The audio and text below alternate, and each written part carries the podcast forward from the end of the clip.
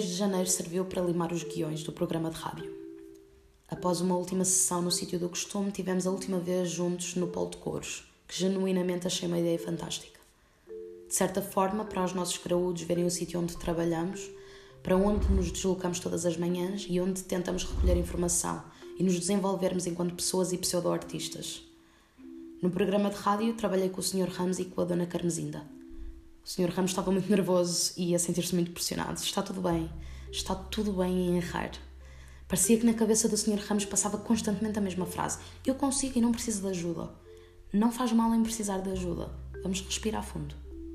Podemos repetir isto as vezes que forem necessárias. Está tudo bem. No final de contas, correu muito bem e conseguimos em conjunto finalizar o programa. Foi uma experiência diferente, de novidade e de mudança, pois por vezes é necessário mudar o nosso pensamento em prol de conseguirmos seguir em frente. Palavra-chave: tentar.